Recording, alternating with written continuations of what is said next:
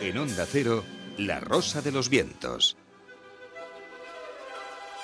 Días después de la batalla de Waterloo, un oficial británico que había participado en aquel gran combate dijo, si alguna vez la palabra sublime encontró su contexto adecuado, eso sí fue sin duda alguna en la jornada de Waterloo, 18 de junio de 1815, el canto de cisne del emperador de Francia, el canto de cisne de Napoleón Bonaparte.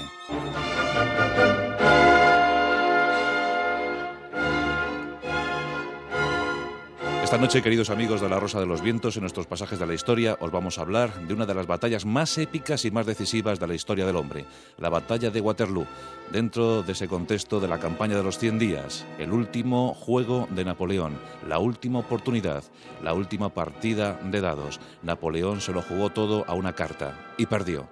Napoleón perdió.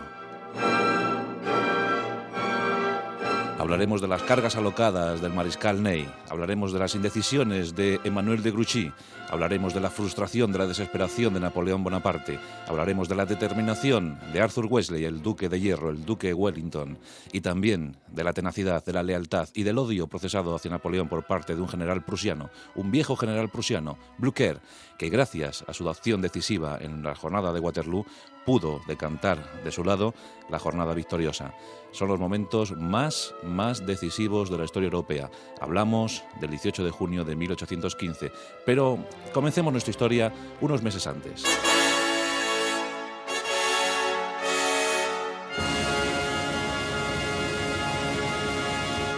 En abril de 1814 todo se había perdido. Más de dos millones de franceses habían muerto en las campañas napoleónicas. Nada hacía ver que Napoleón pudiera ganar una vez más, y Napoleón decidió abdicar, bañado en lágrimas, cubierto por la emoción. El 28 de abril de 1814 se acercó a su vieja guardia imperial y en un acto muy emotivo hizo que se le acercara un águila, un estandarte de uno de los regimientos. Acercó el águila hacia su pecho, la besó y mirando a su tropa dijo, Soldados, con este beso os abrazo a todos.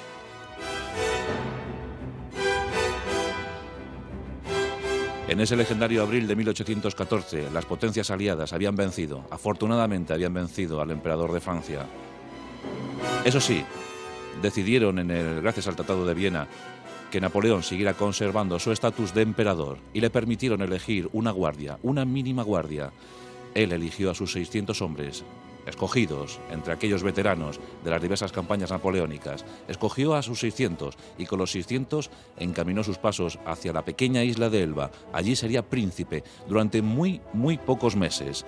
Conocedor de la situación tremenda que se vivía en Francia, el desasosiego que reinaba entre el campesinado y también el temor que había entre toda la tropa desmovilizada de los franceses, intentó una vez más jugar con ventaja, intentó una vez más anticiparse a los hechos. Y así resolvió volver a Francia, resolvió tomar de nuevo el poder.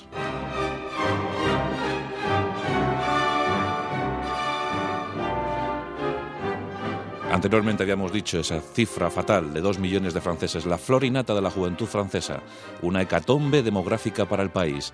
Pero le habían preguntado a Napoleón acerca de esos dos millones de muertos y él había dicho, ¿qué son dos millones de hombres comparados con uno como yo?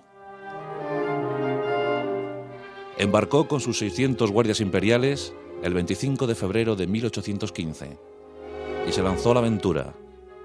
El 1 de marzo de ese mismo año desembarcaba cerca de Toulon, Sería una caminata legendaria entre Niza y París. En principio, el desembarco de Napoleón no gozó de cierto optimismo entre los franceses, incluso algunos generales afines a él en otros tiempos ni siquiera se dignaron recibirle. Pero entre la población empezó a causar sensación la llegada de Napoleón, la llegada de nuevo de su emperador querido y amado, aquel que había procurado ciertos momentos de dignidad a la población francesa. Los Borbones reinaban en Francia, Luis XVIII envía tropas. Hay que frenar el avance del irreductible Napoleón. Y aquí se produce de los momentos para la, la, leyenda. Imaginemos, Napoleón ha salido desde Niza con sus 600 guardias imperiales y en el camino se topa con un regimiento. Hay unos momentos de cierta tensión. Hay unos segundos que parece que lo van a decidir todo. La Guardia Imperial apresta sus mosquetes Los del regimiento enviado por los Borbones también. En ese momento Napoleón, que lo entiende todo perfectamente, se pone al frente de su guardia imperial y mirando con una decisión inusitada hacia ese regimiento les dice, soldados de Francia, disparad a vuestro emperador si así lo deseáis. En ese momento el regimiento francés lanza sus fusiles al suelo y gritan al unísono, ¡Viva el emperador! ¡Viva el emperador! Comienza el principio del fin para Napoleón.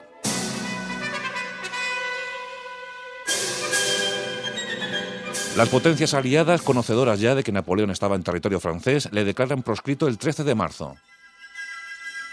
Luis XVIII no hace nada más que enviar tropas y tropas, y todas esas se van sumando al avance de Napoleón. El 20 de marzo aparece una pintada en el palacio de Luis XVIII. En esa pintada se puede leer, Querido primo, no me envíes más soldados, ya tengo suficientes. Ese mismo día, el 20 de marzo de 1815, Luis XVIII abandona su palacio, abandona París, abandona Francia, rumbo al exilio. Napoleón había vuelto a vencer. Las potencias aliadas no podían consentir ni un solo paso más de Napoleón. No querían verse envueltas de nuevo en la, en la tragedia, en la catástrofe, y el 25 de marzo resuelven declararle la guerra. Y juran acabar de una vez por todas con el mito, con el hombre. Juran acabar con Napoleón. Y se crea la séptima coalición. Británicos, prusianos, rusos, austriacos, se unen de nuevo para presentar batalla a Napoleón Bonaparte. Y así se crean cinco grandes ejércitos. Logran movilizar 800.000 hombres. Cinco ejércitos situados en el contexto del continente europeo. Cinco ejércitos que envolverían a Francia y la derrotarían. Napoleón se pone a trabajar de forma febril. Su ejército desmovilizado tiene que volver a ser movilizado en poco tiempo, en pocos días. Aún así, solo consigue volver a movilizar a unos 280.000 hombres. Muchos reclutas entre ellos, pero también un buen contingente de veteranos. Y por supuesto siempre contando con su vieja guardia imperial, la invencible, la intacta, la que jamás retrocedió. Hay cinco ejércitos aliados en el continente.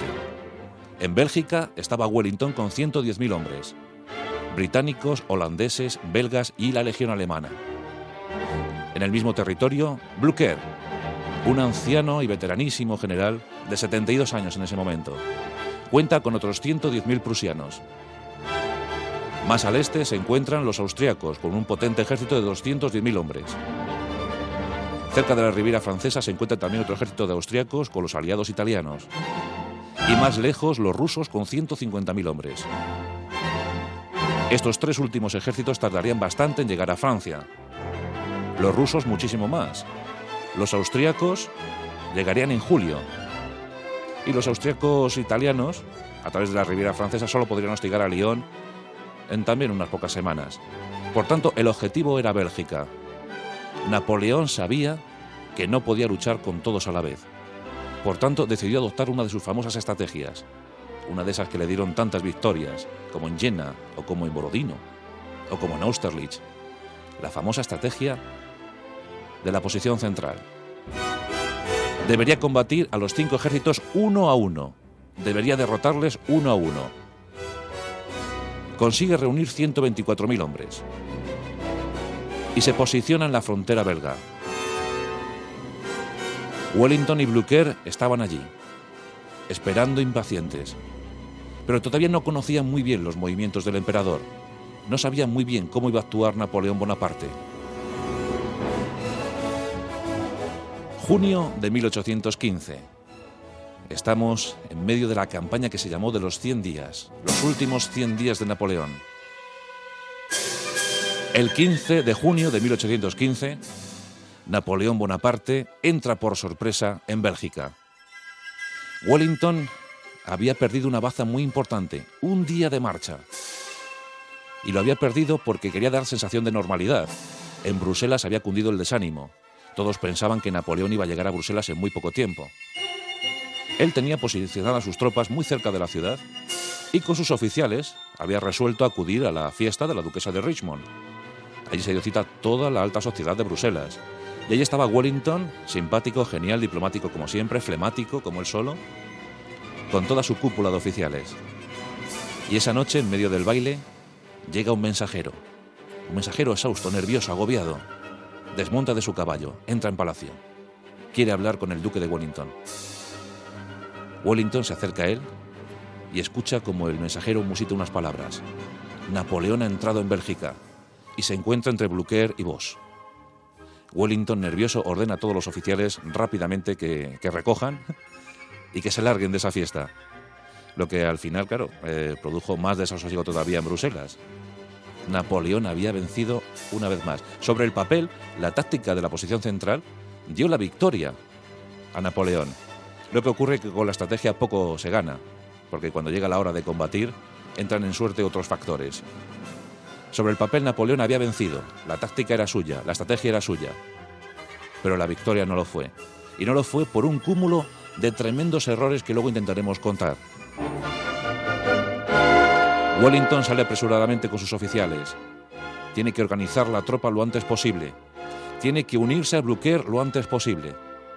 Blucher le había prometido que estaría a su lado en todo momento. Había prometido no abandonar el campo de batalla. Blucher odiaba de forma feroz a Napoleón.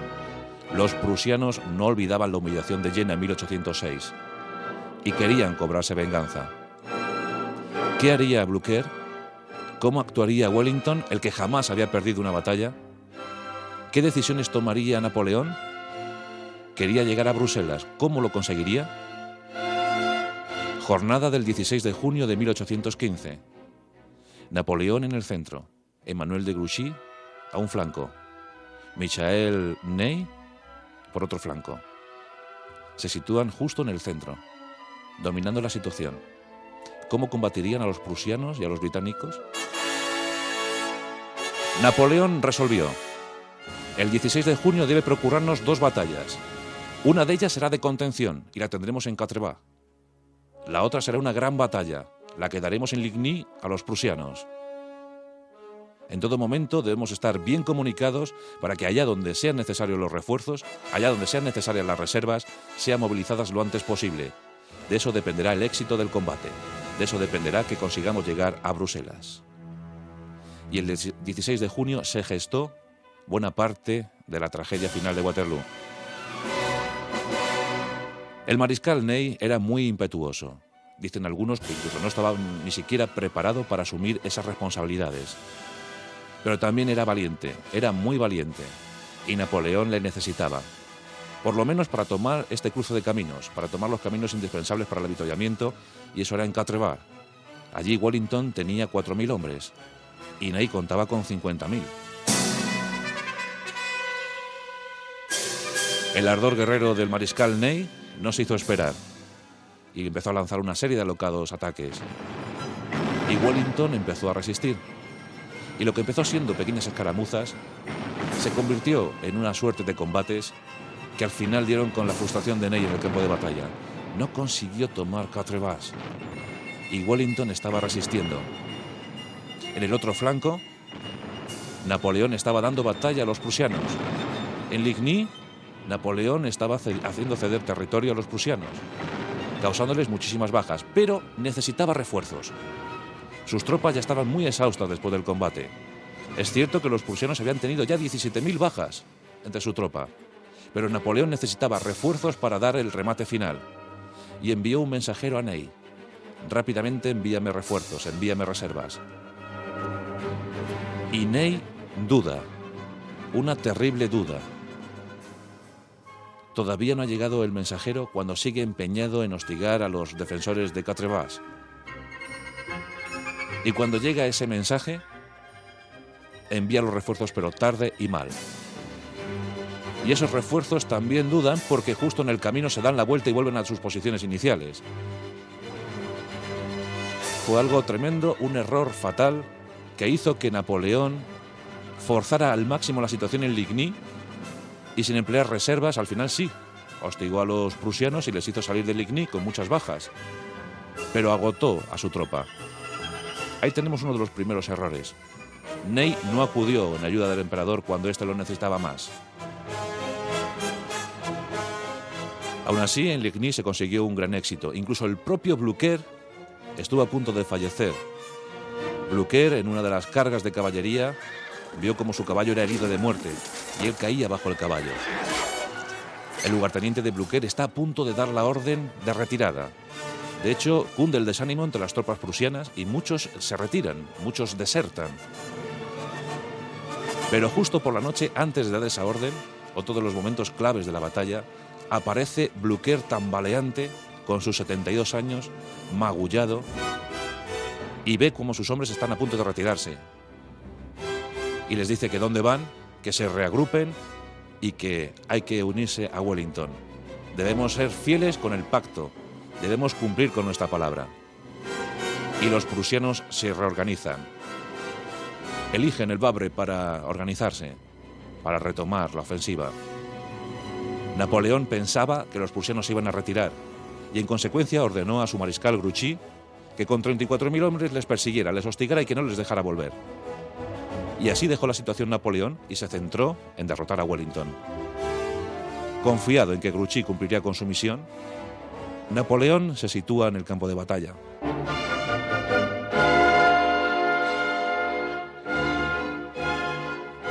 Ney no había cumplido con su cometido, pero estaba ya dispuesto para el combate.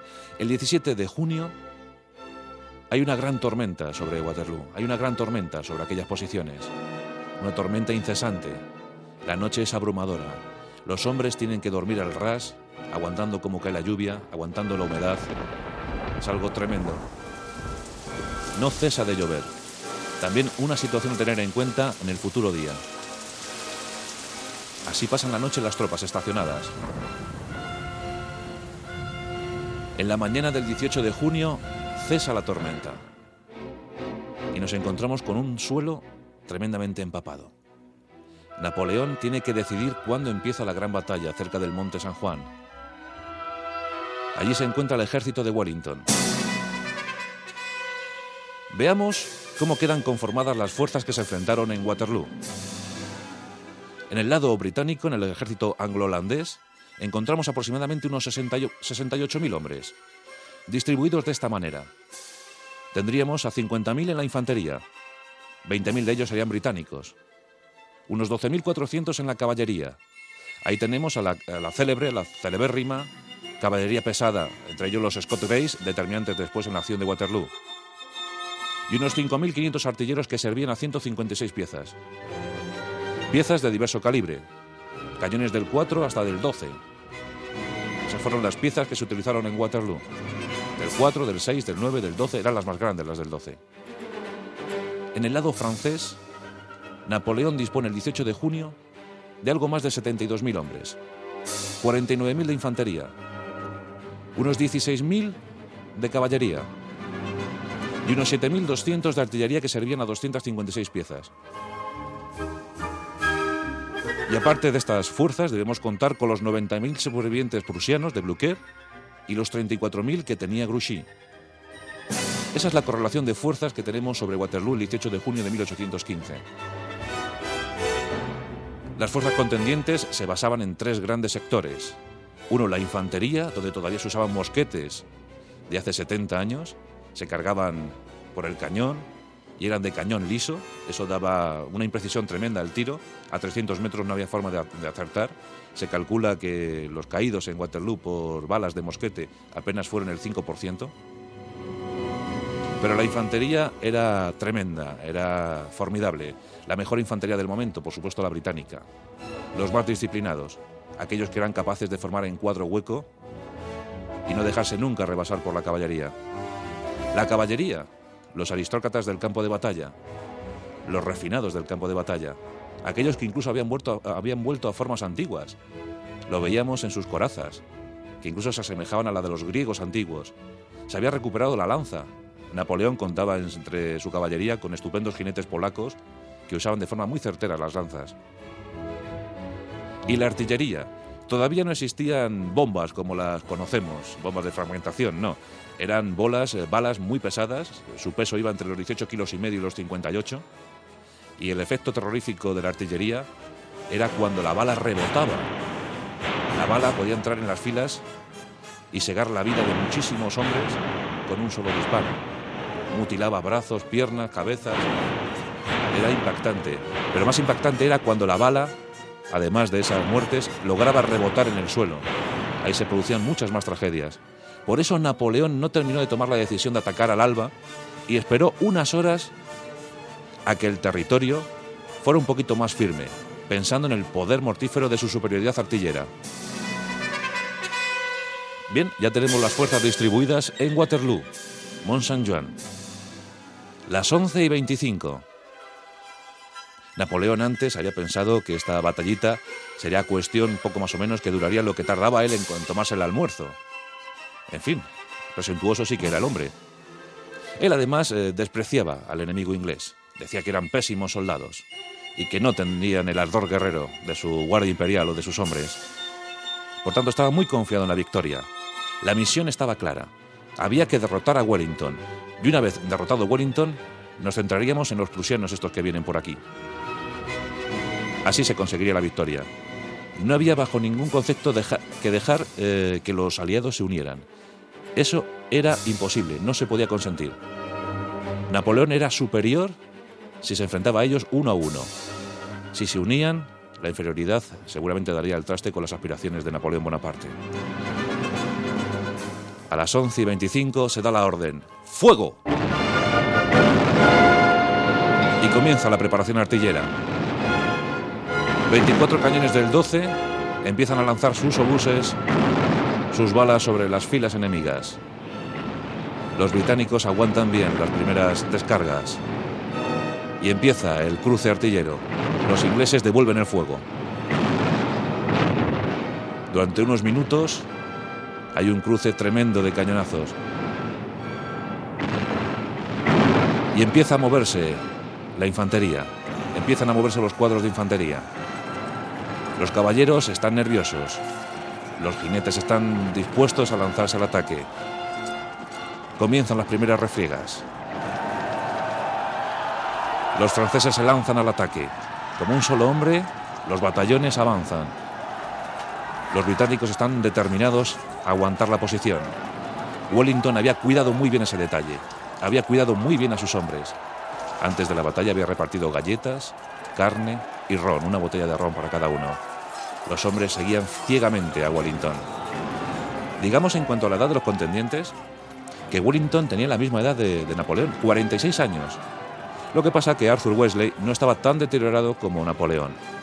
Arthur Wesley estaba muy bien físicamente, Napoleón no tanto. Dicen del emperador que esa jornada del 18 de junio estuvo muy inquieto con un ataque tremendo de hemorroides que estaba sufriendo, también cistitis y también algún acceso de letargo. Por tanto, Napoleón estaba muy incómodo. No era el mismo Napoleón de Austerlitz. Estamos en los primeros minutos de la batalla, una batalla que sería larguísima, que duraría más de 10 horas. Contad con la resistencia física de un cuerpo. Hostigado, sometido al estrés del combate. Vamos a ver algunos momentos puntuales de la batalla.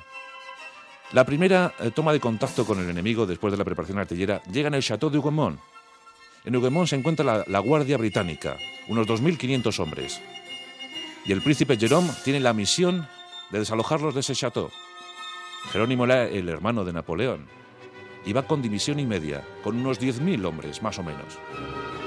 Y lo que en principio iba a ser una diversión, una, dentro de la batalla una, una diversión, pues se convierte en una batalla de gran escala. Los franceses se ceban curiosamente en el Chateau de Huguemont y los guardias británicos aguantan muy bien. Tienen munición suficiente y pueden rechazar los diversos ataques de los franceses. El príncipe Jerome se desespera. Al final lo que iba a ser una pequeña confrontación se convierte en una situación eh, casi casi de tragedia griega. Los franceses no pueden desalojar a los británicos y al final 13.000 franceses envuelven el Château de Huguemont mientras que los guardias británicos resisten durante buen número de horas. También nos podemos fijar en la granja de Aichanté. Allí está la legión alemana. Más de 400 hombres aguantan en esa granja. Los franceses también resueltos a tomarla, ven cómo se imposibilitan sus esfuerzos, aunque al final del día los supervivientes de Aichanté no son más de 46 sobre 400 que había. Los alemanes pagaron muy cara su resistencia. Pero hay momentos vibrantes en la batalla de Waterloo. Aproximadamente sobre las 2 de la tarde, el mariscal Ney observa una cierta debilidad en el centro británico, en el centro de la defensa británica. Ve como una fila, una larga fila de soldados, se está replegando. Esa larga fila de soldados eran heridos, heridos en los primeros combates, y el mariscal Ney interpreta que es una retirada. Por tanto, reúne toda la caballería que puede y lanza uno de los ataques más alocados de toda la batalla de Waterloo. Inexplicablemente, reúne 5.000 jinetes y los lanza contra lo que él entiende es una debilidad de las defensas británicas. 5.000 jinetes refinadísimos, preparados y adestrados para aguantar cargas de fusilería, avanzan de forma imperturbable hacia los británicos que, percatados del asunto, forman sus famosos cuadros huecos, los cuadros de la infantería británica, aquellos que le habían dado tanta fama en tantos combates. Los cuadros eran inexpugnables. Solamente en una ocasión, en la batalla de Albuera, en la guerra peninsular, habían sido desbordados. Solo en una ocasión. El cuadro se formaba, formando un cuadro de, de cuatro lados, con tres filas de fusileros, uno de rodillas, otro a media altura y otro por delante, un poquito por encima. Eran, eh, imaginaos, un cuadro erizado de bayonetas, con tiradores muy precisos, con la mejor infantería del momento. Los británicos forman 20 cuadros. 20 cuadros de inmejorables infantes dispuestos a resistir. Los jinetes avanzan hacia ellos. Consiguen reunir algunas baterías de artillería para apoyar a esos cuadros. Y los británicos esperan. Los jinetes se van acercando. Los cuirassiers avanzan dispuestos a sobrepasar los cuadros de infantería. Y a 55-60 metros, los oficiales británicos dan la orden. ¡Fuego a discreción! Los cañones cobran sus primeras presas. Filas enteras de coraceros franceses empiezan a caer al suelo. Los caballos enloquecidos empiezan a intentar volver a sus líneas. Muchos hombres murieron en esas descargas. Pero aún así la tenacidad francesa era la mejor caballería del momento. Se enfrentaba la mejor caballería contra la mejor infantería del momento. Los jinetes, sin apoyo ninguno de la infantería ni de la artillería, simplemente víctimas de ese frenesí, intentan llegar por cualquier medio a los cuadros de infantería. Y los infantes están resistiendo. Se forman círculos en torno a los cuadros. ¿Os acordáis cuando los indios rodeaban las caravanas? Pues algo parecido. ¿Cuántos franceses murieron? Las bajas se cobraban por centenares, pero los infantes seguían resistiendo, aunque la situación empezaba a ser ciertamente desesperada.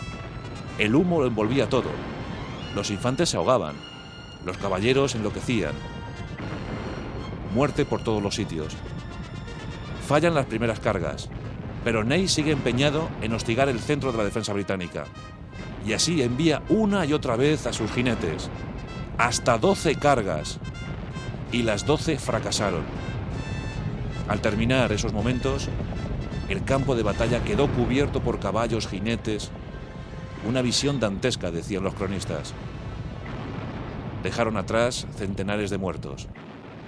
12 cargas heroicas de caballería que no sirvieron para nada. Ney estaba abrumado por el fracaso. Aún así, consiguió reorganizar lo que le quedaba y empezó a organizar una serie de ataques combinados de artillería e infantería porque ya tenía por fin algún apoyo de la infantería y empezó a tener cierto éxito. Pero eso fue uno de los momentos. Vayamos a otro.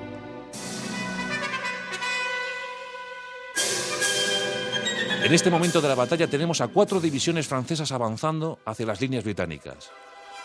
Hablemos pues de unos 28.000 infantes franceses, avanzando en cuadros en batallones perfectamente ensamblados y organizados. Llegan al choque frontal con los británicos. Y en un momento casi decisivo, cuando los, británicos están a punto de flaquear, aparece la carga de la brigada pesada. Dos brigadas pesadas de los británicos llegan por los flancos, tanto por la derecha como por la izquierda. Y en ese momento los infantes franceses retroceden. Los británicos venían además avalados por su fama y su prestigio y entre ellos se encontraban los Scott Greys. Así llamados eran escoceses y montaban unos caballos grises preciosos, gigantes, enormes, como eran ellos los escoceses. Al grito de Scotland Forever, Escocia para siempre, lanzan al ataque sus caballos y desorganizan a la infantería francesa. consiguen que los eh, infantes franceses retrocedan y vuelven a sus líneas. Pero los Scott Grays, también víctimas del alocamiento, resuelven seguir adelante. Aunque sus oficiales les decían, volved, volved, ellos siguieron y llegaron a las baterías francesas. Y allí, al sacar sus sables, masacraron a los eh, que servían a esas baterías. Fueron escenas terribles de batalla, cuerpo a cuerpo. Los Scott Grays desde sus caballos ensamblando a los artilleros franceses. Hubo mucha mortandad entre los franceses. Y los británicos estaban resueltos a seguir avanzando. Pero ocurre un detalle. No se contaba con la naturaleza física de los caballos. Los caballos eran enormes, gigantes, y quedaron exhaustos después de aquella carga heroica. ¿Qué ocurre? Que llegaron los refuerzos franceses.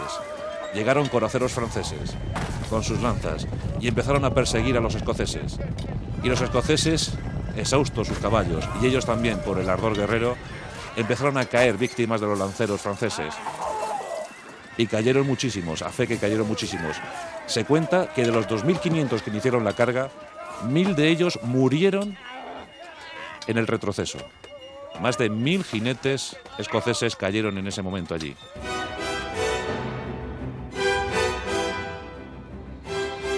Son los momentos sublimes de, la batalla. Había que tomar decisiones. Las horas iban pasando. Llega la tarde y la noche se perfila en el horizonte. Y los prusianos estaban llegando y Grouchy no se había percatado. Y Napoleón clamaba, ¿dónde está Grouchy? ¿Dónde está Grouchy y sus 34.000 soldados? Había que tomar la decisión definitiva. Napoleón hizo avanzar sus regimientos de la Guardia, sus batallones de la Guardia. En Charleroi habían desalojado 14 batallones prusianos, 14 batallones, y tan solo habían sido dos batallones de la vieja Guardia Imperial. Eran los más fieros. Sus casacas azules llamaban mucho la atención, sus, sus sombreras rojas y sus cinturones blancos, la bandera francesa iba en ellos. Era el honor de Francia, era el orgullo de Francia. Y los batallones avanzaron. Pero Wellington esperaba pacientemente y su guardia británica estaba bien asentada, bien asentada en el suelo. Cuando la vieja guardia avanzaba confiada, eran las 7 de la tarde aproximadamente, dijo Wellington, Midland, os toca a vosotros, es el momento. En ese momento miles de soldados, miles de fusileros británicos se levantaron como un solo hombre y descargaron sus fusiles sobre la vieja guardia imperial. Y por primera vez, por primera y última vez, se produjo lo inexplicable, lo imposible la Guardia Imperial retrocedió. Y eso, eso hizo cundir el desasosiego, el desánimo entre las tropas francesas, ya muy cansadas después de más de 10 horas de combate. Fue terrible. El grito de adelante se cambió por el de salves el que pueda. Y empezaron todos a retirarse. Quedaron tres batallones de la Guardia cubriendo la retirada del emperador. Los tres batallones fueron combinados a la rendición. Pero sus oficiales dijeron, la vieja guardia no se rinde, la vieja guardia solo muere. Y efectivamente, cayeron hasta el último hombre. Napoleón, con una pequeña escolta, huye a uña de caballo hacia París. Todo está perdido. Grouchy estaba lejos y a él le quedaba poco que contar. La victoria no había sido posible y la derrota, más que física, era psicológica. Sí que es cierto que Napoleón podía haber tenido una segunda oportunidad, no en vano quedaban 120.000 soldados franceses acantonados cerca de París y otros 150.000 jóvenes reclutas acuartelados. Pero ya era demasiado tarde. El desánimo había cundido en la mente del emperador. Y abdicó, abdicó una vez más, por segunda vez. Intentó escapar a Estados Unidos, pero fue interceptado por los británicos tuvo que abdicar ya definitivamente y fue enviado, como todos sabéis, a Santa Elena, donde moriría en el año 1821. Waterloo tuvo importancia, importancia decisiva en la historia europea. Fue el último enfrentamiento entre el estilo imperial, el estilo imperial de ver las cosas, y el estilo estatal que tenían los aliados. Blucher y Wellington se abrazaron en la posada de la Santa Alianza. Qué nombre, ¿verdad? Y así terminó la historia de Napoleón, del gran genio militar, del gran estratega militar, aquel que durante 20 años tuvo a Europa bajo su puño férreo aquel que dio al traste con la vida de tantos franceses. En Waterloo las bajas vienen a ser más o menos las siguientes. En el bando aliado unos 22.000 británicos, aparte de los 17.000 prusianos que habían caído en Ligny. Y en el bando francés tendríamos unos 28.000, 30.000. Esas son aproximadamente las bajas. unos 50.000 muertos sobre el campo de Waterloo. Una batalla dantesca terrible, pero que existió el 18 de junio de 1815. Así acabó la historia del gran genio militar Napoleón Bonaparte. La rosa de los vientos en onda cero.